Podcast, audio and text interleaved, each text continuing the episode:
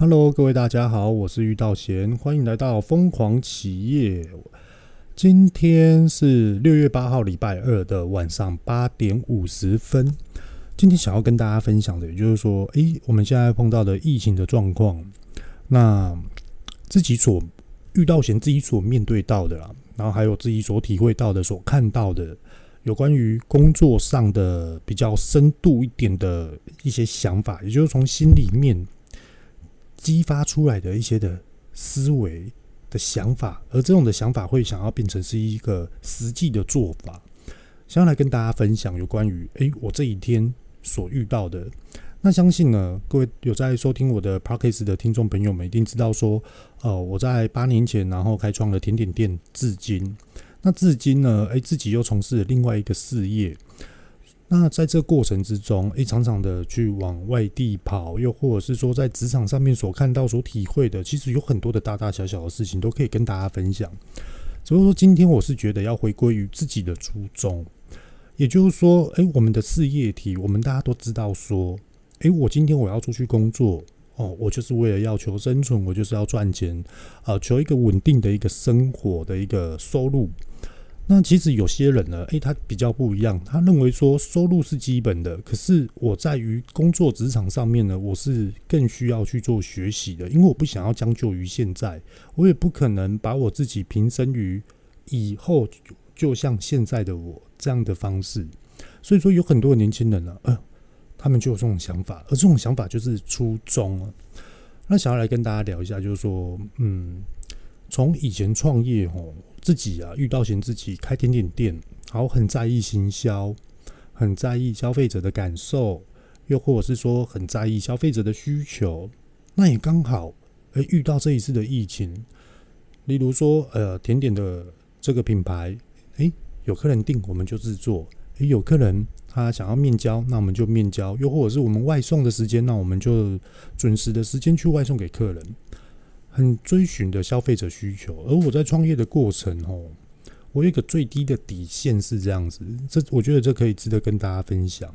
我最低的底线，也就是说，呃，无论生意再多么的差，呃，只要是有消费者订购，我一定要出货。那如果说今天的职场，我们的环境层面是，诶，真的都没有人客人订的时候，这时候就是变成我们自己要静下心来来去做检讨。那有关于这一次的疫情，相信很多的餐饮业、食品业者都一定遇到这种的瓶颈。那我觉得这个瓶颈，诶，我们到底要怎么样把这个劣势化为是一个优势？虽然说它这种的优势可能不见得会是一种金钱的一个转换，又或者是说，呃，我们还可以持续赚钱。现在呢，只能持平这样子，就阿弥陀佛了。那我想要跟大家聊的就是说。这几天呐、从上个礼拜，我上礼拜很少在录 podcast，然后就是静下心来，然后就是自己在那边审视，诶，我对于工作的这种的场景、这种的灵感、这种的消费者需求跟解决消费者的问题，到底是发现了什么样的一种的类别，又或者是我到底要怎么样的去插入穿插这个平台，诶，来去提供消费者需求，来让自己获利。其实我一直在思考这件事，那我觉得这个话题是很深的，因为很多呃，今天是讲遇到险我自己所自己所感发感受出来的，分享给大家。那我相信每一个人都有自己的初衷、自己的想法、跟自己的远见、跟自己的专业度来去思考很多于嗯，我们到底可以去追求什么样的获利的模式，又或者是说经营的模式。今天就是要来讨论这个。那这几天哦，我一直在思考，也就是从以前开 Queen House 甜点店，然后很在意行销，很在意网络上的数据，很在意在网络上的曝光。那身为呃经营者的我，诶，我就一直不断的去摸索，一直摸索。无论从自媒体，或是早期的布洛克，或是现在的布洛克，又或者是说呃现在最新的一个 Podcast，又或者是说。最新的一些的渠道，比如说 YouTuber，又或者是说什么样的一些的网络上的一些的各大平台来去做，有没有机会曝光？这就是我在创业的时候我自己所需要的，一直要追寻的。可是我们追寻得到吗？追寻得到，付出的是什么？无止境的现金，一直不断的出现金，随随便便拍一支，比如说电视节目，你可能动辄就要二十万、三十万，甚至于六十万的都有。你可能要上一则新闻，诶，可能十万、八万，又或者是十二万不等。那又或者是说我今天我想要去做一个 YouTube，然后大家来去做一个联合的一个群发的效应。一个 You 呃一个一个的 YouTube 又多少钱？又或者是说一个的呃布洛克又是多少钱？其这种的转换率，它到底是符合现实面的收入吗？又或者是说这种我们要去请很多的自媒体，又或者是各大媒体平台，只要有曝光机会的，它转换过来的，虽然说很好，可是会不会变成是泡沫化？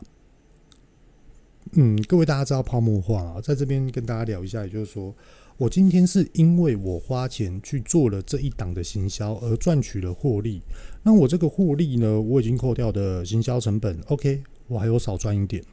那如果说这个的行销的效应没有了，那你的生意还是持稳的吗？我我觉得这是一个非常重要的一个环节啊。那如果说没有的话，也就是说。你没有办法维持行销的风气过了之后，你没有办法去稳定的让顾客来去跟你的品牌，又或者是说来购买你的商品的话，这种就叫做泡沫化，而且这种叫做非常不稳定的基础基啊，也可以俗称说基础没有打好。那话题继续，在这个环节之下。各位的经营者，又或者是食品业者，或是自创品牌的各位的一些的老板们，呃，新创们，是不是也都会遇到这种事情？有时候我们一直在摸索什么叫做事业基础，有时候我们也会在摸索说，我们为什么都一直卡在这一关，而且都没有办法跳跃过去，而且都跨不过去。这种的思维想法，我觉得它是一种没有办法用语言来去表达出来的，它是一种经营上面的一种感受。也就是说，这个门槛我们到底要怎么样的去突破？甚至于这个门槛我们不面对，可是我们可以绕过去，反而是让我们的品牌更顺势。就一直在思考这个环节。好，那遇到险呢？这几天就是发现了这个问题。我所遇到的问题，是不是各位创业者也遇到同样相同的问题呢？我相信可能有，我也相信可能有很多人都遇到这个问题。好，那我们现在来讨论，嗯，另外一个想法，也就是说，我上礼拜遇到的想法，因为我自己在自营 Podcast 嘛。那之前也有在做，比如说一些的 Facebook 的影片啊，又或者是说学一些剪片的一个部分，还有一些音乐到底要怎么样的去调。那当然了，我在音乐这个地方真的是卡得很死啊，就是哇，我觉得更累。对啊，就是那种哇，一碰到了我就觉得啊，还是不要浪费时间好了。这段时间呢，就让我女儿去学习吧，我不要跟她抢这个时段，这样子有那种想法，就是把自己的专业。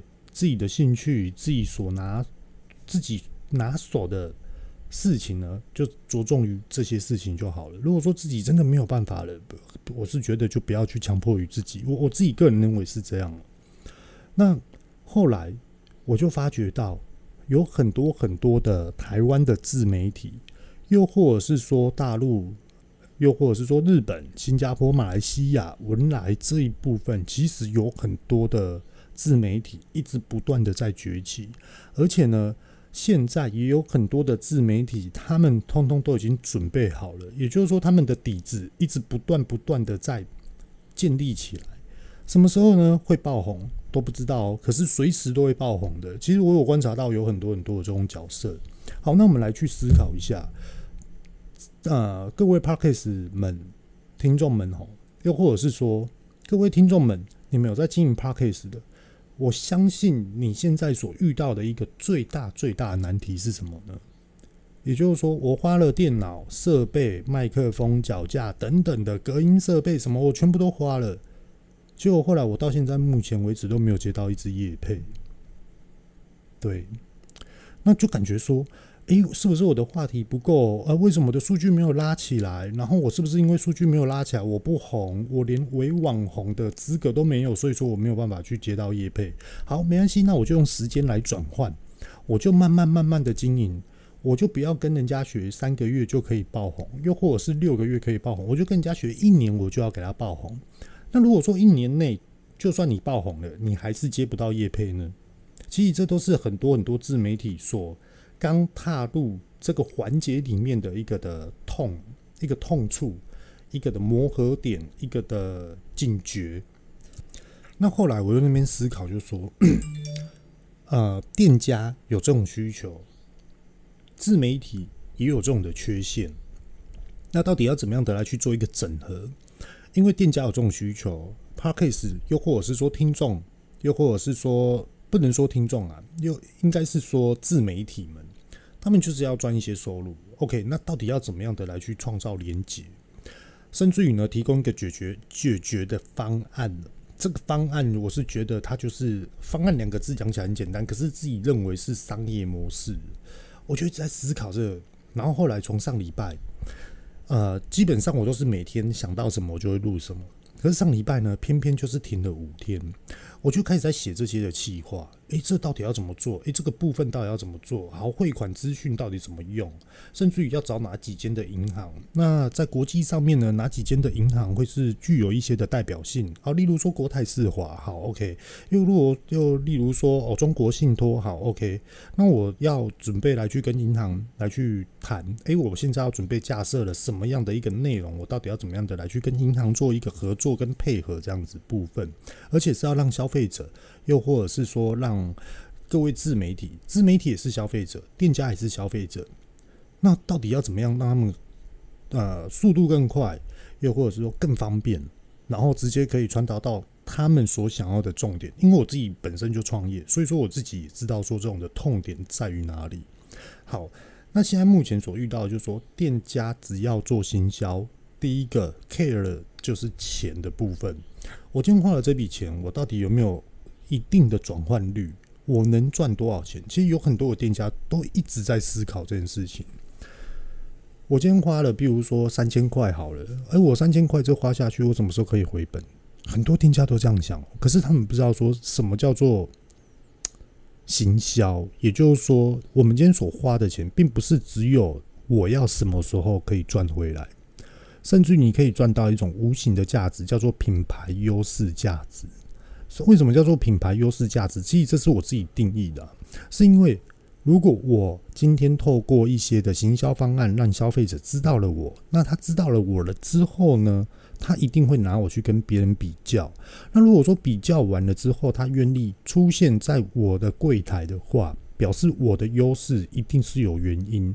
可是呢，这种的优势它可以维持多久？这才是关键。这是我自己所思考的啊。就是有时候，呃，自己在那边，呃，比如说下雨天啊，然后在那边看着看着，又或者是说看一些书籍啊，或是在办公桌上面这样子写写字啊，然后在那边思考出来的一些的逻辑啊。那我觉得逻辑是真的很重要，有关于理工的这种的哲学，我我觉得这很多很多事情都必须要去学习跟面对的。那接着呢，也就是说，哦，好，我们遇到疫情，很多人都没有工作，很多人呢，啊，现在就待在家里，然后省吃俭用，可是待在家里。感觉好像就是在打电动，感觉就是一直无限的看电视，感觉呢，诶，我到底什么时候可以适合来去找第下一份的工作？又或者是说，我现在是被留职停薪的状况，那我什么时候可以复工？其实每个人都在思考这件事情，然后到底要怎么办呢？又很紧张，接下来的贷款要缴了，接下来什么东西要缴了？哇，我们这样子根本很难去维持，那我现在到底怎么办？其实我很建议各位大家，就是先把心静下来。所谓的心先静下来，其实它是有原因的，因为有很多人哦，我发觉到你曾经有想要做什么样的事情，而因为你现在的工作所耽误到没有办法去实施的。那现在你是不是有时间可以去继续的把你以前所想要做的事情想得更深入一点？又或者是说，现在可以做些什么？我觉得这是非常非常重要的，因为你每天在家里，比如说看电视、玩手机，比如说看 YouTube，我我觉得这都 OK。可是如果这这个时间一拉长了，你今天做三个小时，你明天就会做四个小时。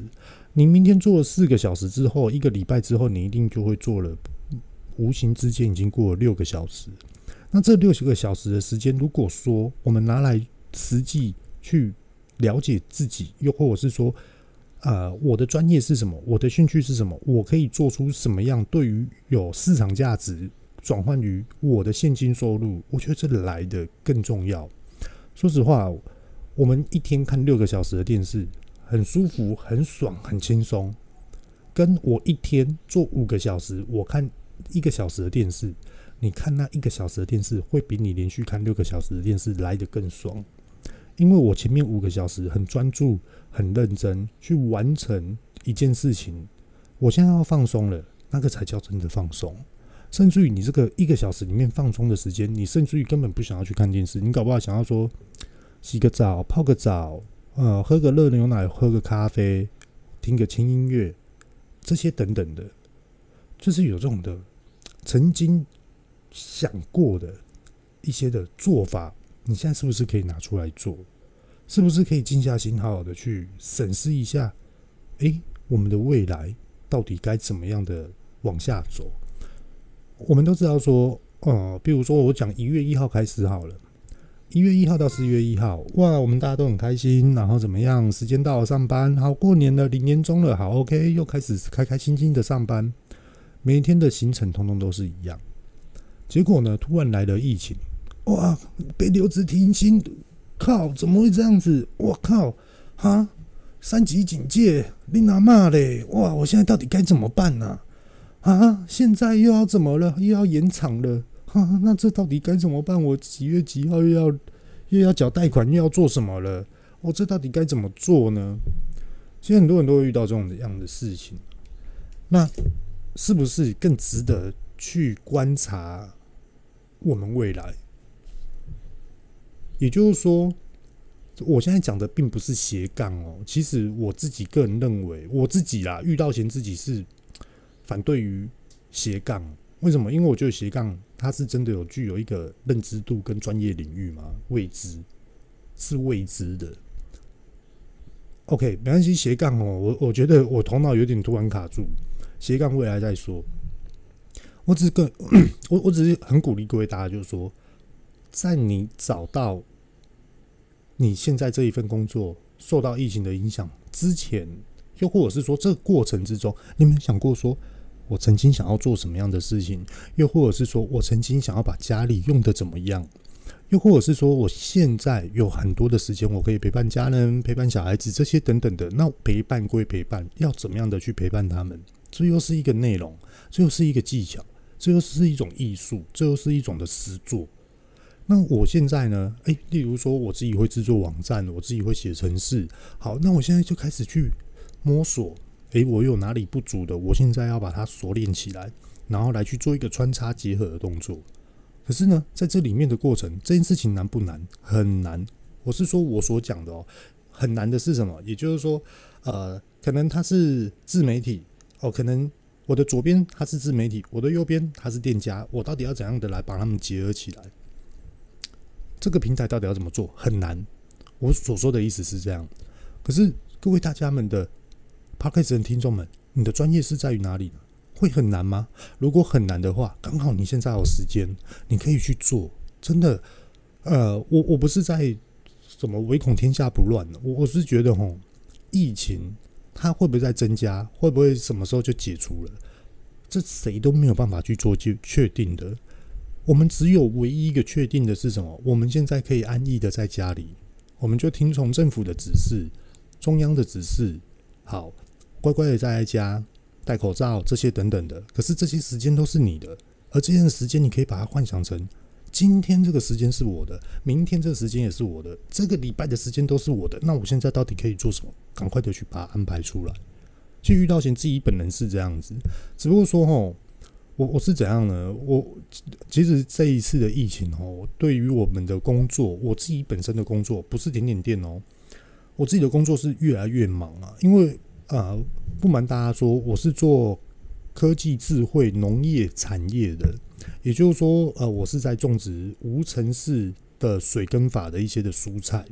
那它里面呢，有很多都是电脑啊，又或者是恒温、恒湿这些等等之类的，砸了这个厂很多钱，真的非常多钱。然后它就是要一直不断的生产。一直不断的生产，因为最近各位大家也都知道叶菜类，哇，供不应求，那变成就是说我们也要去不断的来去提供，那也刚刚好，就是因为我们是智慧型农场，所以说有些呢它是属于自动化，有些它是用电脑去控制化，所以说我们要随时的来去看一些有些的 data，还有记录有些的 data 的这些的数据，所以说很忙，可是我在很忙的时间内，我还会去想到这件事情，所以说我很鼓励各位大家说。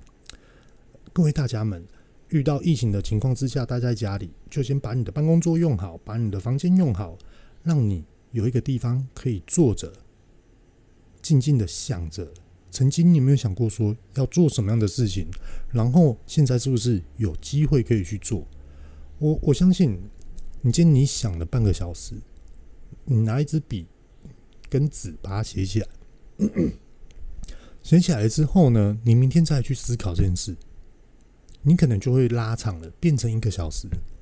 那你一个小时了之后呢？你再去编排更细节的事情、细微的事情哦，是实做的。它不是那种呃嘴巴讲讲的这种就算了，这种并不是。我我我觉得很多很多的东西是这样。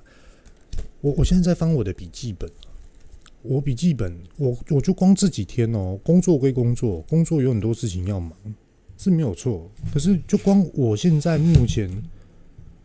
从上礼拜写到这边，已经写快半本的笔记本。那里面有很多，通通都是一些的商业模式啊，很杂，很杂，真的很杂。有时候都还要自己在那边重新整理一下。所以，呃，跟大家思考一下哦，呃，分享一下啦，让大家思考，应该是这么说。有时候呢，我们在规划一件事情，又或者是说在计划好了。诶，我现在想要去哪里玩？又或者是说我今天想要去哪一个地方？诶，工作，然后我可以赚到多少钱？这种的思维想法的规划，又或者是计划，有时候我们要去思考两件事情：一种叫做垂直思考，一种叫做平行思考。跟大家聊一下哦，什么叫做平行思考？什么叫做垂直思考？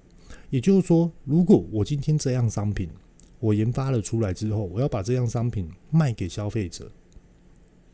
这个叫做平行思考，为什么呢？因为这个商品我可以卖给 A、B、C、D、E、F、G 这些等等的，所以说呢，你所看到的它其实就是一个平面型，它就是一个平行思考。那怎么叫做垂直思考呢？其实垂直思考它就是带入有一点点的商业模式。所谓的商业模式，就比如说我是中盘商，我的制造商是谁？我要去跟他拿货。好，我拿到了之后，我现在目前我要去做网络行销，又或者是说我想要去找一些的代理商，又或者是说怎么样的来去找客户，而且它是属于一条龙的系统，这种东西就叫做垂直思考。就像我刚刚所讲的吼，就比如说，呃，我想要去做一个整合，也就是说，诶，这边有自媒体，右我的左边有自媒体，右边有店家，我已经看到这个平行了。好，我现在把它转换思维，它现在在我的前面跟我的后面的话，这个垂直面我到底要怎样让它连线？又或者是说，它现在是在我的左边，又或者是右边的话，是平行的哦。那我到底要怎么样的来让它的连线？我觉得这是一个非常非常重要的一个思维想法啊，在这边呢，遇到贤就大概的分享给大家，因为有很多的思维想法哦，他现在是我还在拼凑中，还在准备中啊。那也就是说，有空的时候我就会去摸一下，摸一下，摸一下。那其实什么时候是有空呢？其实我也是一个怪咖，不瞒跟大家说，呃，有时候忙到晚上的时候，可能都回到家都说七点了。那七点呢，可能就会帮小朋友啊洗澡啊，然后跟他们聊聊天啊，今天做什么啊，这些等等的。像刚刚稍早，我也是带我女儿去买水彩笔。那她喜欢画画嘛，那就让她画。她喜欢，我就让她去做这样子。然后后来，呃，我就开始在看一些工作上的一些的计划，也就是说我自己的智慧型农场。然后来去看一些明天要开会的一些的内容，还有我想要表达的一些的一些的问题，来去做一个研讨。后来我又想说，嗯，翻了我另外一本笔记本，也就是说刚刚讲的一些自媒体跟店家的这种状况，那他这个是真的很难啊！想起来感觉逻辑很快，可是你仔细的去思考，哦，真的这个问题会很多，所以说呢，要很深入的去，嗯，想好，你才可以慢慢的去实做。那相信在做的过程之中啊，我觉得既然做了，就不要怕难。所以说，我觉得它不是难不难的问题，做得好不好、细不细的一个问题。基础点有没有做到，跟大家大概分享。那后来呢，哦，我就会开始来去写一些呃一些计划案呐、又或者是说，诶，怎么样的来去整合行销？也就是说，我现在目前的智慧型农场，又或者是我现在目前的甜点店，又或者是说现在的 Podcast 又或者是说，呃，另外的一个事业，OK，到底要怎么样的把它整合起来，来去做一件事情就好了，可以去帮助这些的体系、这些的店家来去共同的达成另外一个阶段。我我觉得这是一个非常深入、非常深的一个思维想法。那我也相信，把这个，嗯，我相信各位 Podcast 的听众应该是听得懂。我举个例子给大家听好了。假设说呢，你是爸爸妈妈。假设说你是妈妈好了，你现在下面有两个小孩子，今天呢，老公想要吃啊葱爆牛肉，可是呢，小朋友又不喜欢吃牛肉，那到底该怎么办呢？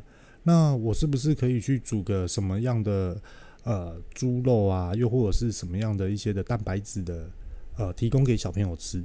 于是呢，我们父。啊，母亲在家里这边煮菜的时候，这边思考，我到底要怎么样的做才可以效率一次完成喂饱这三个人？其实问题就出来了，大概的思维就是这样。你可以煮个牛肉汤，OK。小朋友不爱喝汤，那他们不喝，爸爸喝。好，小朋友呢，想要吃鱼也是蛋白质，想要吃猪肉也是蛋白质，OK。他们也补充得到。那这个鱼，爸爸会不会喜欢？好像也喜欢哦。好，OK，那我就煮这道菜。诶、计划好了，马上实施。那在实施的过程中，诶、你已经买好食材了，你现在要做了。那你在煮菜的时候，你会觉得很难吗？不会，你只会认为说，诶、欸，我现在做这样子，哎呀，要加一点点的盐巴，哎呀，要加一点点的什么样的葱爆啊，什么样的一些的香料啊，这些等等的，诶、火候要怎么样的控制？以我的经验跟我所学到的来去提供，做好这道食谱，做好这道菜，然后呢，端上桌，喂饱这三个人。他的思维逻辑想法就有点像是这样，所以说难吗？我是觉得你既然做了之后，就不要怕难。可是在于现在目前的职场上面，很多人都认为说，哇，计划想得很简单，做了你就知道。当然啦，我们可以把这个话题拉回来，颠倒去思考，每一件事情都一定有它的难度。可是每一件事情要做之前，都一定会去有一些的思维逻辑想法。有很多人呢，在做一件事情，他不会去思考这件事，可是他是运用了他的自己的个人经验来去判断这件事情。这种的失误性大吗？不一定，可是相较之下会比较大。那有些人做事呢，OK，我看到这件事情啊，连想都不想，凭感觉做，失败率大吗？大，而且会大到让家感觉不出来你到底在做什么东西。所以说，很多很多的思维想法就是这样。很多的事情还是必须要经过讨论，还是要经过一些的审核、评估、计划。而很多的嗯比较世俗的吼，嗯就会认为说，你这个计划好吗？啊，你做你就知啊，你做你就知啊。我跟你讲，今天这个计划提出来，做了就知道，做了一定会遇到问题。其实写计划的人也一定知道会出现这个问题。只不过说他们在思考这一个问题到底影响的严重度大不大而已，甚至于这个严这个问题出现了之后，他们你在实施的过程这个时间，跟他们在准备要赶快去解决你这个问题点的时候，它也是一样的时间，他们是一直不断的努力。所以说很多的时候啊，你发觉到问题了，可是你感觉到，诶，这问题怎么那么快就解决掉了？是因为你背后，又或者是说你的上级长官们，他们已经知道了，他们已经在决策这个东西，他们已经知道说下一个难关在哪里，所以说他们一直在帮你去怎样铺你未来更好做的方式，为你去分摊你即将会遇到一些问题。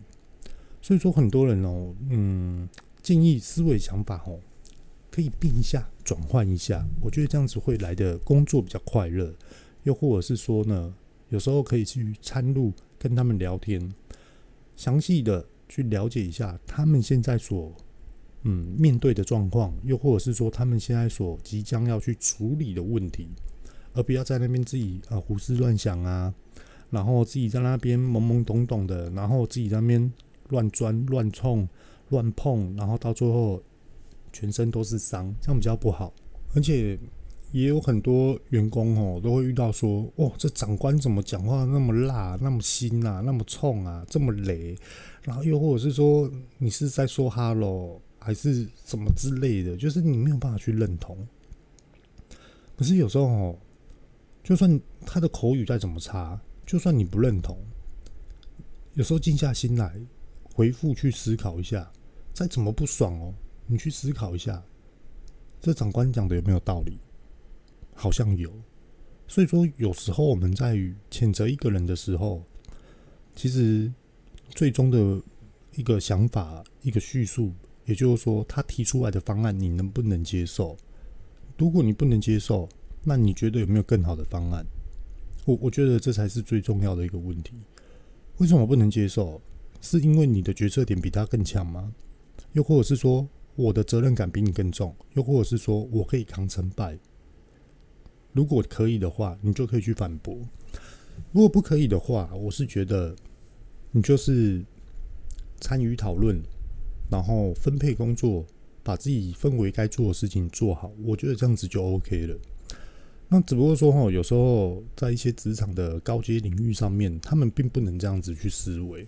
他们很多的事情都是要主动的来去追求，又或者是说主动的来去找。未来可能会遇到的一些状况，到底要怎么办？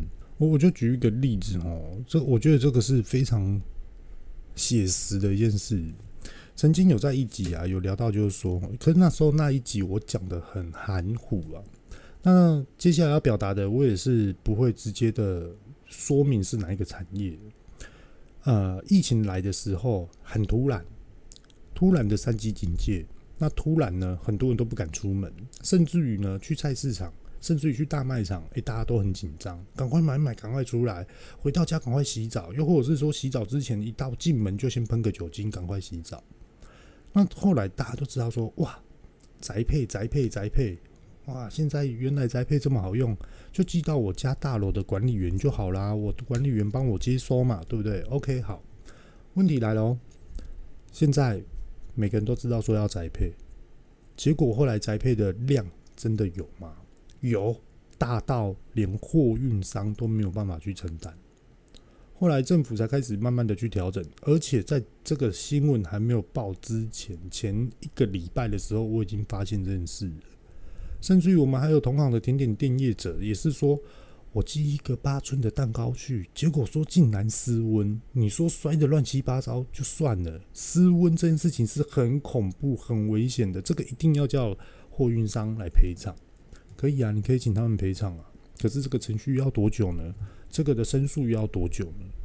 对啊，那最大的影响是你的消费者，而不是你要请他求偿。你你请他求偿是后面的程序。是势在必行的，可是他这程序要走。可是你当下现在主要面对是你的消费者介绍接收到你的商品，第一个迟到了，第二个品质坏了也不能吃，第三个乱七八糟的，到底该怎么办？你消费者接到这商品一定会很不爽，所以说你现在一定要去跟他沟通好、协商好、了解清楚，到底该怎么样的来去服务你的消费者。那在这这个宅配过程之中哦，比比如说蔬菜箱，一开始是这样，跟大家讲一个现实面、实际面。蔬菜箱那时候疫情还没有爆发之前，诶，譬如说这个的包装厂，他可能呢，诶，这个包装部分可能就请六个人，可是呢，突然的，哇，疫情来了，蔬菜宅配箱大家都爆了，哇，现在变成就是我六个人在包这个的宅配箱，竟然还不够。左右邻居、亲戚、好友、临时工，全部所有人增加到二十个人来去帮我包宅配箱。OK，好，包好了之后，假设说一天三百箱，又或者是说一天一千箱，一箱很大哦，那一个的三吨半的货车又可以装几箱？这也是一个问题。然后导致于呢，哦，一天只能出一百箱，所以说很多的产业的类别，我们嘛，其实它都是一个产业链。我今天我接到订单了，我今天接到订单。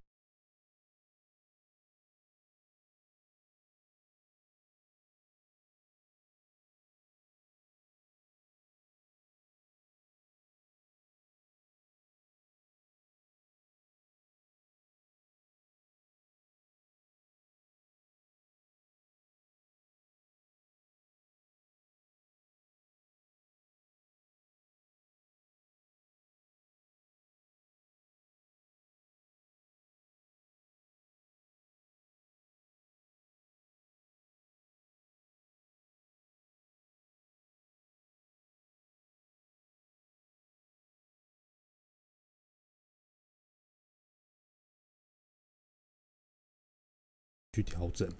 这个产业链到底要怎么样的来去